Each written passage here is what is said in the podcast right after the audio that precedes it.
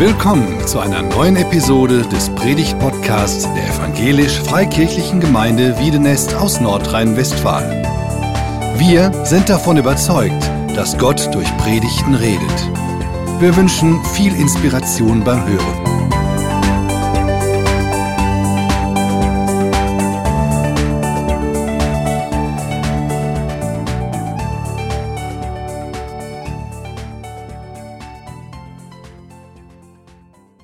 Auch ich begrüße euch alle ganz herzlich zum vierten Advent. Schön, dass wir uns treffen können hier im Gottesdienst. Ich grüße auch ganz herzlich die auf Livestream zugeschaltet sind, die uns von zu Hause angucken oder wie auch immer. Es ist tatsächlich schon der letzte Sonntag vor Weihnachten. Die Zeit vergeht, vierter Advent. Wie haben wir das früher gesagt? Dreimal werden wir noch wach, heißt er dann, ist Weihnachtstag, aber ist ein bisschen mehr. Fünfmal werden wir noch wach, heißt er dann, ist Weihnachtstag. Das ist eine besondere Zeit. Das sieht man schon rein äußerlich, dass es irgendwie besonders ist. Es wird alles irgendwie schön gemacht, weihnachtlich dekoriert. Wenn man jetzt so durch den, den, den Ort geht, durch Wiedenest, oder Bergneustadt oder wo, woanders, überall Lichterketten. Es wird überall geschmückt, dass ein wenig Licht rein, reinkommen. Weihnachtsbäume werden aufgestellt und geschmückt. Ich habe gestern schon den ersten im Wohnzimmer gesehen bei meiner Tochter und gesehen, dass meine Enkeltochter den gleich wieder ähm, verändert hat und die Dekoration abgenommen hat. Hat dir wahrscheinlich so gut gefallen. Weihnachtskrippen werden aufgestellt. Kennt ihr das? Ich weiß nicht, ob das bei euch zu Hause Tradition ist, dass solche Dinge gemacht werden. Sicher. Bei uns zu Hause ist das so. Das ist seit vielen Jahren Tradition, dass ähm, das Wohnzimmer geschmückt wird und verschiedene Accessoires dann auch vorbereitet werden. Vor paar Jahren habe ich mit meinen Kindern, als die Kinder noch zu Hause waren, jetzt sind gerade die Enkelkinder bei uns zu Hause, äh, mit ihnen zusammen eine selbstgebaute Krippe gemacht. Und diese selbstgebaute Krippe, kann man die sehen? Auf dem Monitor? Genau. Die sieht so aus. Unsere Weihnachtskrippe, die wir gebaut haben, damals mit den, mit den Kindern. Und man sieht dann ähm, die, ganz, die verschiedenen Szenen, Maria und Josef und die Krippe mit dem Jesuskind. Davor ähm, soll man die vier Weisen, die drei Weisen erkennen, die dann aus dem Morgenland gekommen sind und ähm, ankommen. Deswegen ist auch ein Kamel dabei, das wir gebaut haben. Ochs und Eselein dürfen natürlich auch nicht fehlen. Genau. Und jedes Jahr wird diese Krippe, die wir gebaut haben, wieder aufgebaut. Und wir denken auch zurück, dass wir das selbst gemacht haben, auch mit den Kindern. Von daher ist es jetzt nicht unbedingt ein Schmuckstück, aber es ist individuell persönlich. Damals, als wir diese Krippe gebaut haben und auch jetzt, wenn ich mir die so angucke, dann habe ich immer den Eindruck, einer hat in dieser, in dieser Weihnachtsszene, gibt irgendwie eine komische Figur ab. Ich habe den mal mitgebracht. Hier eine Figur aus dieser Weihnachtskrippe, die habe ich geklaut. Die ist gerade jetzt nicht zu Hause zu sehen, sondern hier bei euch. Das ist die Person, um die es heute geht, in diesem äh, Gottesdienst, die, äh, wo wir über eine Person sprechen wollen. Und das ist die Person von Josef, die in dieser Weihnachtsszene vorkommt. Deswegen das Thema, was Josef über, über Jesus sagt. Und irgendwie habe ich schon den Eindruck, Josef gibt in der ganzen Szene eine komische Figur ab. Vielleicht liegt es nur daran, dass es nicht so gut gelungen ist beim Aussägen von dieser Figur. Dass sie irgendwie eine komische Figur abgibt. Aber ich habe auch den Eindruck, wenn man den Bibeltext liest, in der Josef beschrieben wird, habe ich auch den Eindruck, dass Josef hier eigentlich eine ziemlich komische Figur ab, abgibt. Und deswegen möchte ich euch gerne einladen, wenn wir gleich einen Bibeltext lesen, mal darauf zu achten, wie Josef hier beschrieben wird, was er tut, ähm, wie er agiert was er nicht tut und so weiter. Und ich lese einen Bibeltext aus der Weihnachtsgeschichte, aus dem Matthäus-Evangelium, Kapitel 1, ab Vers 18. Da heißt es, dies ist die Geschichte der Geburt Jesu Christi. Maria, seine Mutter, war mit Josef verlobt, aber noch bevor die beiden geheiratet und Verkehr miteinander gehabt hatten, erwartete Maria ein Kind. Sie war durch den Heiligen Geist schwanger geworden. Josef, ihr Verlobter, war ein Mann mit aufrechter Gesinnung. Er nahm sich vor, die Verlobung aufzulösen und wollte es jedoch heimlich tun, um Maria nicht bloßzustellen. Während er sich noch mit diesen Gedanken trug, erschien ihm im Traum ein Engel des Herrn und sagte zu ihm, Josef, Sohn Davids, zögere nicht, Maria als deine Frau zu dir zu nehmen. Denn das Kind, das sie erwartet, ist vom Heiligen Geist. Sie wird einen Sohn zur Welt bringen, dem sollst du den Namen Jesus geben, denn er wird sein Volk von aller Schuld befreien. Matthäus Evangelium Kapitel 1, Vers 18 und die nächsten Verse bis Vers 25. Ist euch etwas aufgefallen? Im Blick auf den Josef, ob er wirklich eine komische Figur abgibt? Was macht Josef hier? Wie wird dieser Mann beschrieben? Ich habe versucht, das mal zusammenzufassen mit ein paar Stichworten, die man hier äh, se sehen kann. Josef steht voll daneben. Josef will weglaufen. Josef träumt. Josef sagt fast nichts. Josef gab dem Kind den Namen Jesus. Was hat Josef eigentlich mit der Geburt von Jesus zu tun? Warum kommt er eigentlich in der Weihnachtsszene vor? Mein Eindruck ist ziemlich wenig. Josef ist ein gut bürgerlicher Mann, hat einen soliden, guten Beruf als Zimmermann, lernt ein nettes Mädchen kennen, verlobt sich mit ihr, die Heirat wird vorbereitet. Und während er so vor seiner Frau steht, vor seiner Verlobten steht, merkt er auf einmal, hat er den Eindruck, meine Verlobte hat doch etwas zugenommen. Und er denkt, irgendwann am guten Essen kann es nicht liegen. Und er stellt fest, dass sie schwanger ist. Er weiß nur eins, nicht von ihm. Dazu gab es keine Gelegenheit. Dieser Mann steht voll daneben, ist außen vor. Seine Braut ist schwanger und er weiß nicht von wem. Das ist heftig. Kein Wunder, dass er in dieser Geschichte eine komische Figur abgibt. Es gibt im Rheinischen, im Rheinland ein Sprichwort, wenn jemand von seiner Frau betrogen, wenn jemand von seiner Frau betrogen wird, das ist der betrogene Jupp. Kommt eigentlich genau aus dieser Szene. Er hat den Eindruck, dass er von seiner Frau betrogen ist, was zum Glück nicht stimmte. Das zweite, Josef will weglaufen.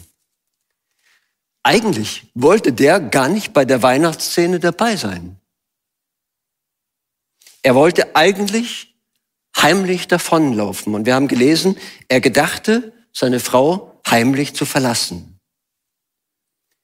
Was hätte er tun können? Wenn er feststellt, dass seine Verlobte bereits schwanger ist und jedenfalls nicht von ihm. Er hätte zwei Möglichkeiten gehabt. Die eine Möglichkeit wäre, sie vor Gericht zu ziehen und dort ähm, anzuklagen. Das wäre peinlich. Das wäre für ihn und auch für seine Frau äußerst peinlich, wenn sie da vor Gericht steht und ange, ähm, angezeigt wird. Und das hätte wahrscheinlich auch schlimme Folgen gehabt damals für seine Verlobte, wenn sie von jemand anders schwanger geworden ist. Oder die zweite Möglichkeit, die er gehabt hätte, ist, wie das damals nach der, in der Kultur auch ähm, möglich war, ihr einen Scheidebrief zu geben, weil etwas Schändliches an ihr gefunden war ähm, weil sie, womit er nicht leben kann, ihr einen Scheidebrief zu geben und dann abzuhauen. Nichts wie weg. Sich aus dem Staub machen. So nach dem Buchtitel von Harpe Kerkeling, der ein Buch geschrieben hat, als er auf, mal hier auf eine Tour gemacht hat, eine Pilgerreise gemacht hat, dass er gesagt hat, ich bin dann mal weg. Und beschreibt dann seine Reise. Und Josef wollte eigentlich genau das machen, dass er sagt, ich bin dann mal weg. Ich bin aus der Szene weg. Und er wollte seine Frau heimlich verlassen, stillschweigend verlassen. Und dann passiert das Dritte, dass Josef träumt. Josef der Träumer, der träumt wohl. Aber hier war es tatsächlich so, dass Josef einen Traum hatte. Und wenn er diesen Traum nicht gehabt hätte, wäre er weg gewesen und wäre in der ganzen Weihnachtsszene, auch in meiner, unserer Krippe zu Hause, nicht dabei gewesen und nicht wieder aufgetaucht hat, aufgetaucht. Kennen Sie das? Dass man intensive Träume haben kann? Ich kenne das. Ich habe manchmal Träume und morgens, wenn ich aufwache, dann gehe ich zum, ähm, in die Küche, wo meine Frau meistens schon den Frühstückstisch vorbereitet hat und setze mich hin und erzählt erstmal, was ich geträumt habe. Manchmal ziemlich lustig. Manchmal hat man auch den Eindruck, dass diese Träume irgendwie etwas ähm, verarbeiten, was man erlebt hat, dass man irgendwelche Dinge erlebt hat, die man verarbeitet. Aber manchmal hat man auch den Eindruck, dass Träume irgendwie etwas bedeuten. Dass man fragt, hat mir das etwas zu sagen? Und das ist ganz offensichtlich der Fall, auch wenn man die Bibel liest, dass Träume etwas zu sagen haben. Und der Josef hatte den Eindruck, dass dieser Traum ihm etwas zu sagen hat. In diesem Traum erschien ihm ein Engel des Herrn, der zu ihm spricht. Während er sich noch mit dem Gedanken beschäftigt, abzuhauen, heimlich Maria zu verlassen, erschien ihm im Traum ein Engel. Wir haben eben Lieder gesungen über Engel, die aufgefordert werden, mit zu loben, in das Lob einzustimmen im Blick auf Jesus. Und ganz offensichtlich sind Engel eine Größe, sind Engel ähm, Wirklichkeit. Und wir, wir hör, lesen öfter in der Bibel auch von Engeln. In die Weihnachtsszene gehören Engel. Letztes Mal habe ich eine, Weihnacht, eine Figur dazu gebastelt, voriges Jahr zu Weihnachten, und habe mit meinem Enkel, mit dem Joni zusammen, einen Engel gemacht. Den hat mein Enkel so gut gefallen, dass er sie gleich mitgenommen hat. Deswegen ist er jetzt nicht dabei in der, in der Weihnachtsszene. Offensichtlich gibt es so etwas wie Engel. Engelerscheinungen. Und auch, dass Engel jemand eine Botschaft sagen können.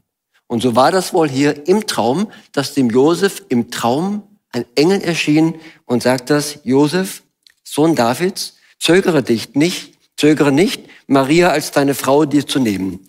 Denn das Kind, das sie erwartet, ist vom Heiligen Geist. Hier ist nichts Böses im Spiel. Denn das Kind, was sie erwartet, ist vom Heiligen Geist. Sie wird einen Sohn zur Welt bringen. Dem sollst du den Namen Jesus geben. Denn er wird sein Volk retten von aller Schuld und von aller Schuld befreien.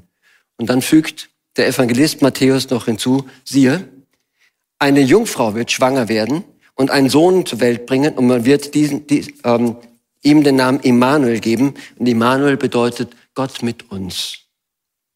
Das war etwas, was der Prophet Jesaja schon vorausgesagt hat. Und so wird es dem Josef erklärt. Das ist etwas, was viele Jahre vorher schon durch den Prophet angekündigt wird. Und Josef ist sich sicher, dass dieser Traum eine Bedeutung hat, dass dieser Traum von Gott kommt. Und weil er auf Gottes Reden hören will, er ist ein gottesfürchtiger Mensch, gehorcht er und bleibt. Und ich glaube, das war gut dass Josef geblieben ist. Nicht nur für unsere Weihnachtsszene, nicht nur für unsere Krippe, sondern auch gut für Maria und das Kind.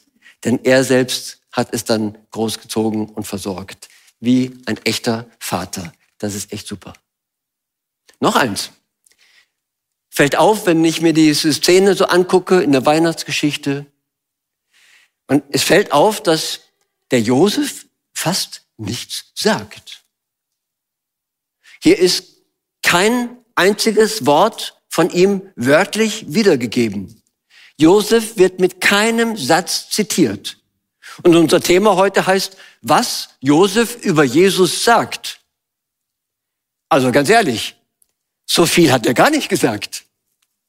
Der war eigentlich kein großer Redner, ganz offensichtlich nicht.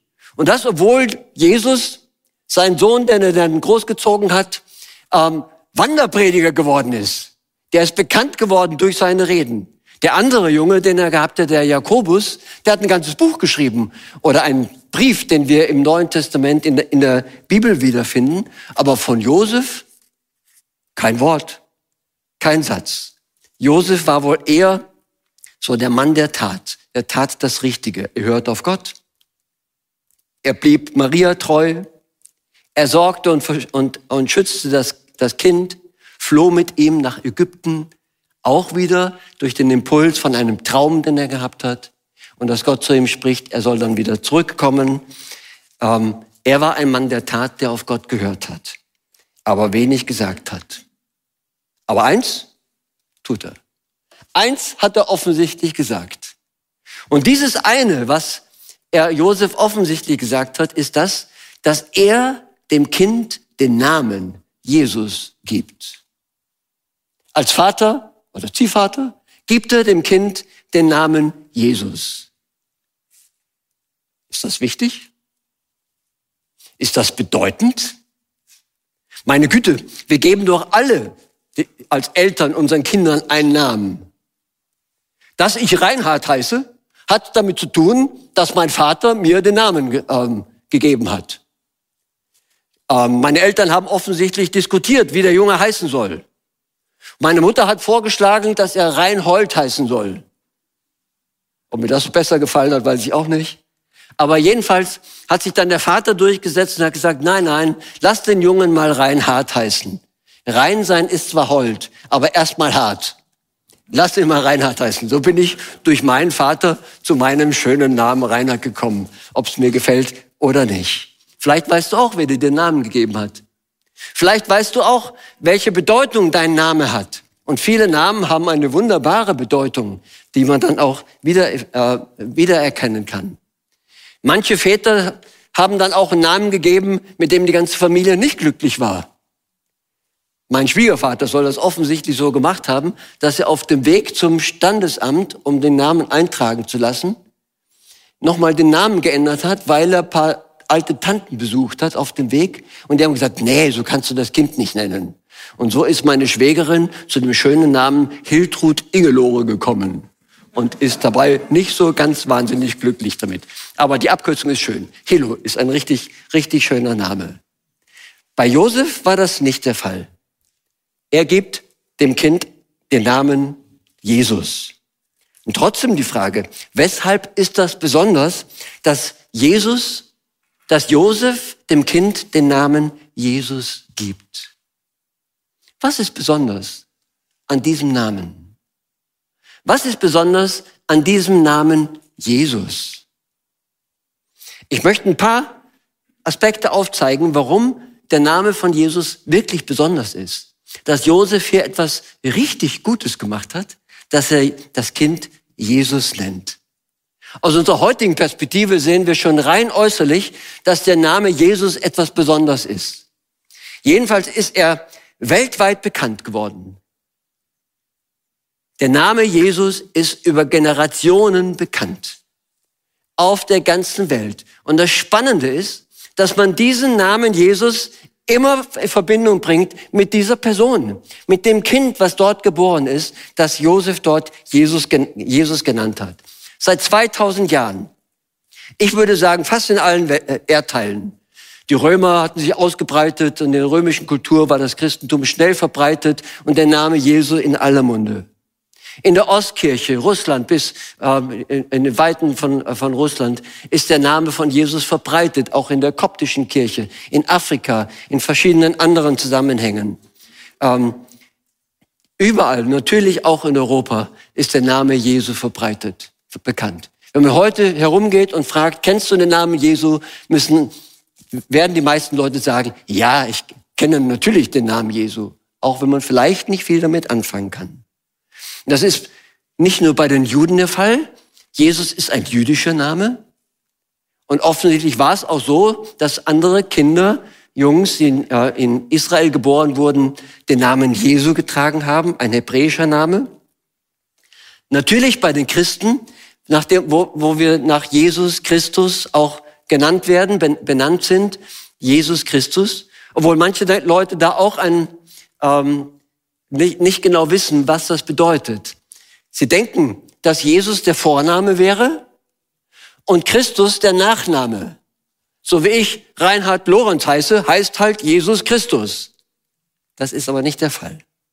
Christus ist kein Familienname, sondern Christus ist eher ein Titel. Wenn ich jetzt Dr. Reinhard Lorenz heißen würde, was nicht der Fall ist, dann würde ich einen Titel tragen. Und dass Jesus Christus genannt wird, das ist ein Hoheitstitel. Wörtlich übersetzt heißt das der Gesalbte Gottes. Der Gesalbte ist der König.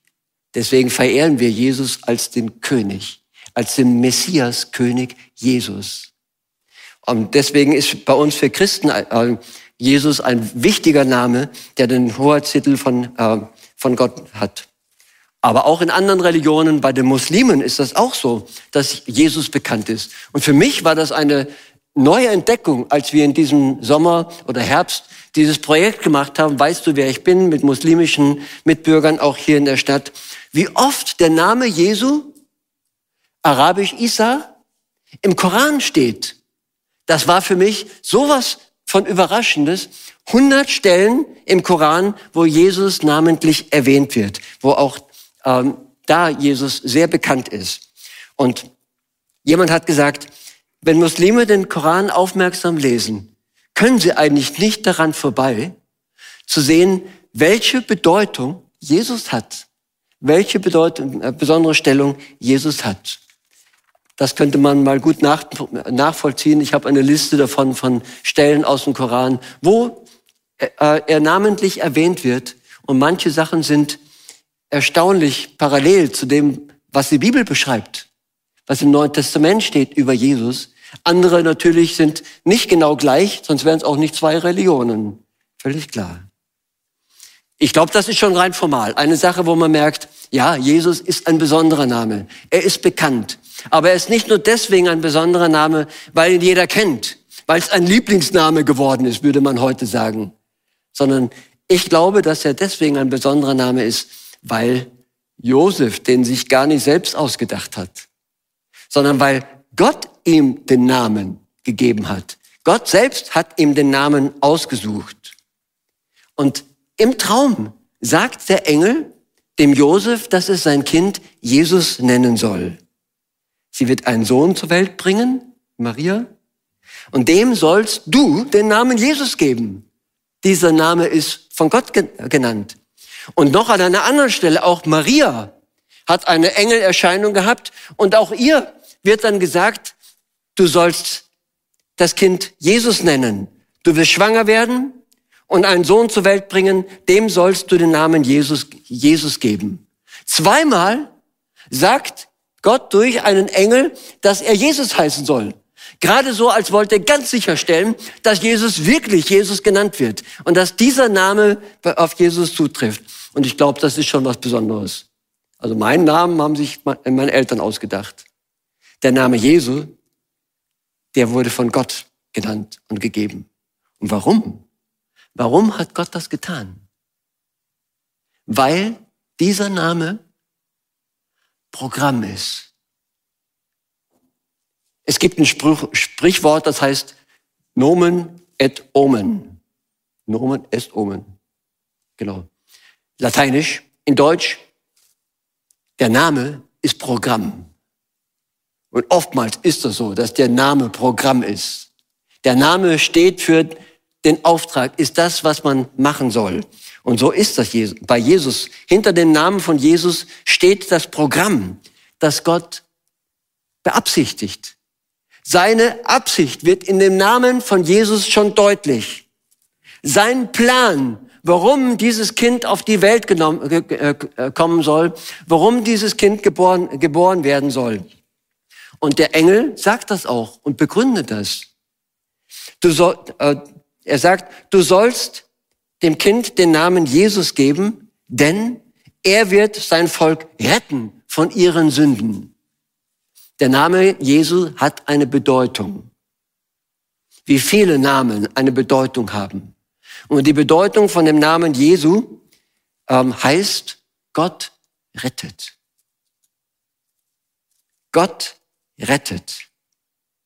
Das ist der, der Grund, weshalb Jesus diesen Namen trägt. Und auch der Grund, warum Jesus auf diese Welt kommt, um zu retten. Jesus ist nicht auf die Welt gekommen wie irgendjemand von uns, wo, wo, wo wir auch nicht genau wussten, warum eigentlich, was soll ich hier? Und erstmal nach dem Sinn in unserem Leben suchen. Wer bin ich? Was soll ich tun in diesem Leben? Jesus ist gekommen mit einem klaren Auftrag und das ist zu suchen und zu retten, was verloren ist. Jesus wird deswegen der Retter genannt. Jesus ist auf diese Welt gekommen, sein Volk zu retten von ihren Sünden, um ihre Schuld zu vergeben. Christ, der Retter, ist da, singen wir in einem Weihnachtslied. Deswegen ist das so besonders.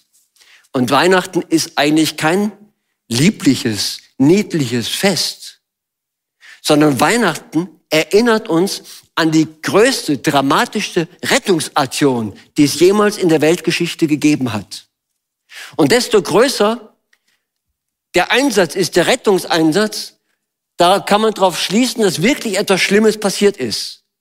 Wenn du auf einmal beobachtest, dass auf der Autobahn ein Rettungshubschrauber landet, dann kannst du daraus schließen, jetzt ist wirklich etwas Schlimmes passiert. Hier ist ein schrecklicher Unfall passiert.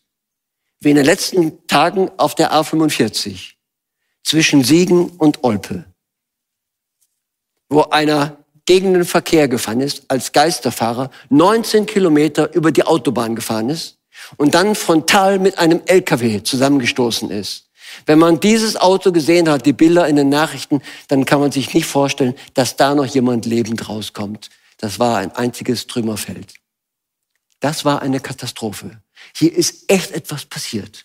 Und deswegen ein dramatischer Rettungseinsatz. Die ganze Autobahn dicht, die ganze ähm, ähm, Rettungsfahrzeuge angekommen, Rettungshubschrauber, um zu retten. Dieser Einsatz macht deutlich, hier ist etwas Schlimmes passiert. Und auch der Rettungseinsatz von Jesus, dass er auf diese Welt kommt, dass Gott Jesus auf diese Welt sendet, hat damit zu tun, dass etwas Schlimmes passiert ist. Die Menschen, wir Menschen haben uns von Gott getrennt. Wir haben Schuld in unserem Leben. Wir sind von Gott abgefallen. Und das ist aus Gottes Sicht, und ich glaube nicht nur aus Gottes Sicht, das Schlimmste, was Menschen passieren kann, dass sie den, den, die Beziehung zu Gott verlieren, dass sie die Beziehung zu ihrem Ursprung verlieren, wo sie eigentlich herkommen und verloren in dieser Welt sind. Und Jesus ist gekommen, um zu suchen und zu retten, was verloren ist. Und diese Rettungsaktion läuft, findet statt. Und Jesus ist geradezu der Retter, der Notruf, an dem man sich wenden kann. Deswegen sagt dann auch der Apostel Paulus im Römerbrief, wer den Namen des Herrn Jesus anruft, der wird gerettet werden. Wer den Namen Jesu anruft, der wird gerettet werden. Du brauchst eigentlich nicht mehr zu machen, als zu sagen, Jesus, hilf mir. Ich bin verloren. So hat das eigentlich mit unserem, mit dem Christsein, mit dem bewussten Christsein in unserer Familie angefangen. Eine Generation vor mir. Mit meinem Vater, der als junger Mann im Krieg war und hat im Krieg eine Verwundung erlebt. Er hat einen Einschuss in den Rücken, Rückenmark verletzt, Steckschuss in der Lunge, war sofort gelähmt, er konnte sich nicht mehr bewegen und in dem Moment hat er gewusst, wenn ich jetzt sterbe, stehe ich vor Gott und muss mein Leben vor ihm verantworten. Und er hat gewusst, ich habe keine Chance, vor Gott zu bestehen. Ich kann mich noch nicht mal bewegen, ich kann noch nicht mal irgendetwas machen. Und dann ist ihm dieser Bibelvers eingefallen, den er als Kind einmal im Kindergottesdienst gelernt hat. Aus Lukas 19, Vers 10, wo es heißt, dass Jesus gekommen ist, zu suchen und zu retten, was verloren ist. Und dann hat er unwillkürlich gewusst, ich bin verloren. Und hat nur einen Satz als Gebet gesagt. Jesus, hilf mir.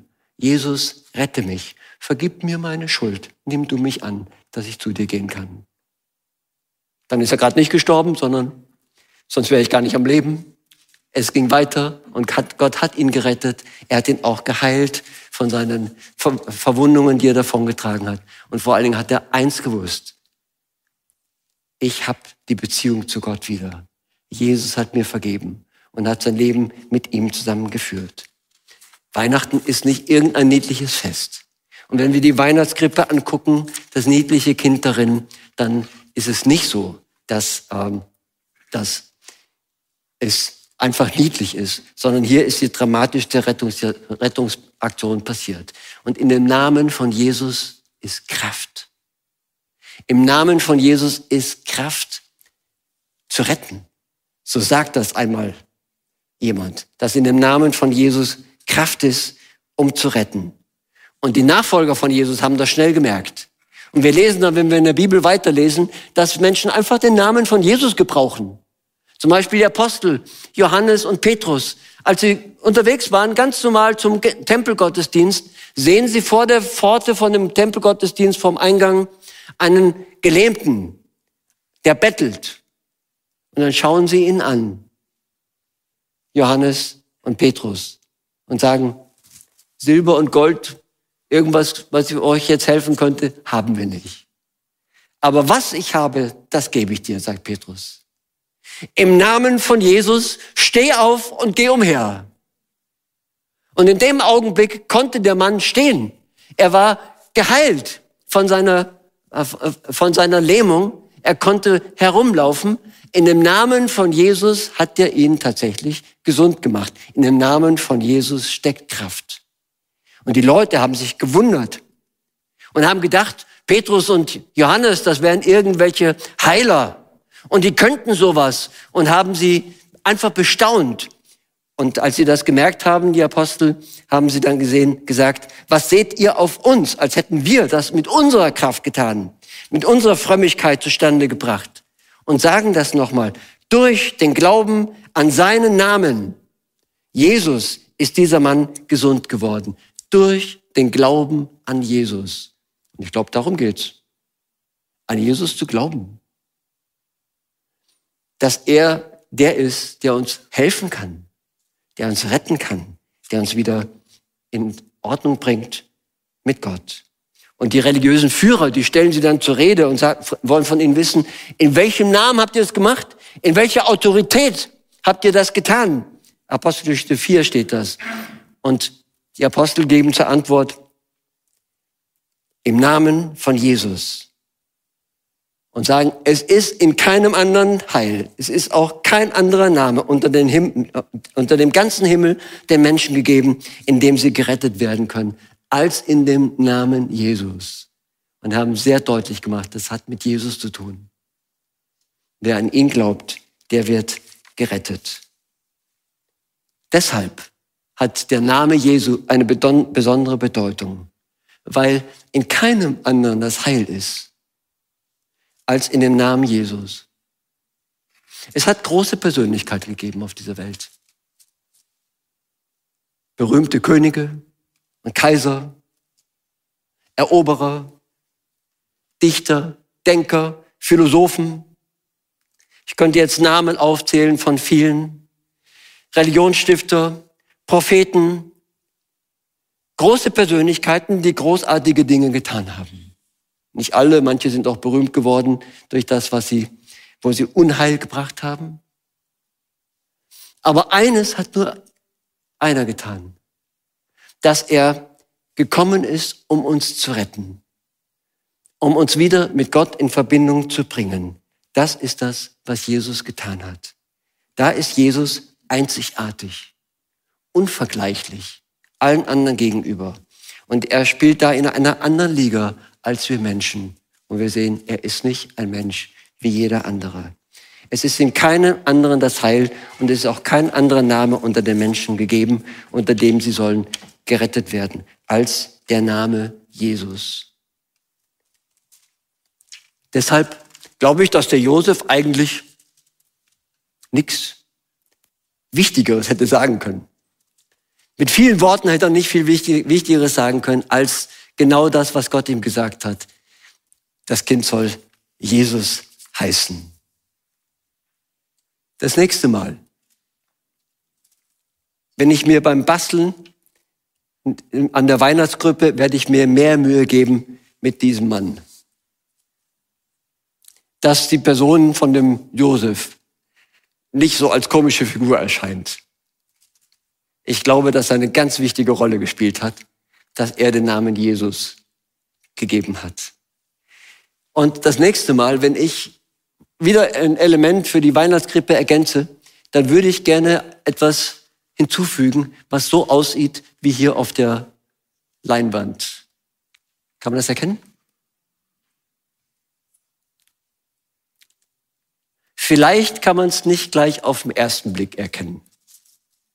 Weil wir sind es gewöhnt, immer auf das Schwarze zu gucken. Auf die schwarzen Striche, die hier drin sind. Genau. Wenn man einmal das so macht, dass man auf das Weiße guckt, auf das Helle, auf das Schöne, dann sieht man vielleicht hier, hier leuchtet ein Name auf. Und wenn man dieses Weiße anguckt, dann sieht man, hier steht Jesus. Um ihn geht's, um Weihnachten. Dass er der Retter ist. Und ich wünsche dir und ich wünsche Ihnen, dass in dieser Weihnachtszeit genau das passiert, dass der Name Jesu deutlich wird, dass uns mehr bewusst wird, wer eigentlich Jesus ist. Ich würde gerne meine Predigt abschließen damit, dass ich mit Jesus spreche, dass wir miteinander beten. Und ich darf Sie gerne bitten, nochmal dazu aufzustehen, dass wir miteinander mit dem sprechen, über den wir geredet haben. Nicht mit Josef, sondern mit Jesus. Herr Jesus Christus, ich danke dir, dass wir deinen Namen kennen, dass wir dich mit Namen kennen und dass wir das wissen dürfen, was, dass dein Name Programm ist, dass du gekommen bist auf diese Welt, um uns zu retten. Ich danke dir persönlich, Herr Jesus, dass du für mich gekommen bist, um mich zu retten, mein Retter zu sein, meine Schuld zu vergeben. Und ich danke dir, dass das gilt für jeden Menschen.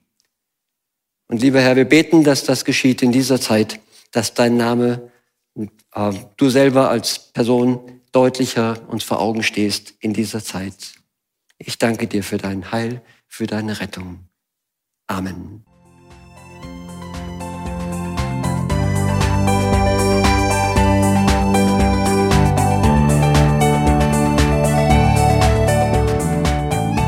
Sie hörten einen Predigt-Podcast der EFG Wiedenest. Weitere Predigten, Informationen zu Jesus Christus und zu unserer Gemeinde gibt es unter www.efg-wiedenest.de.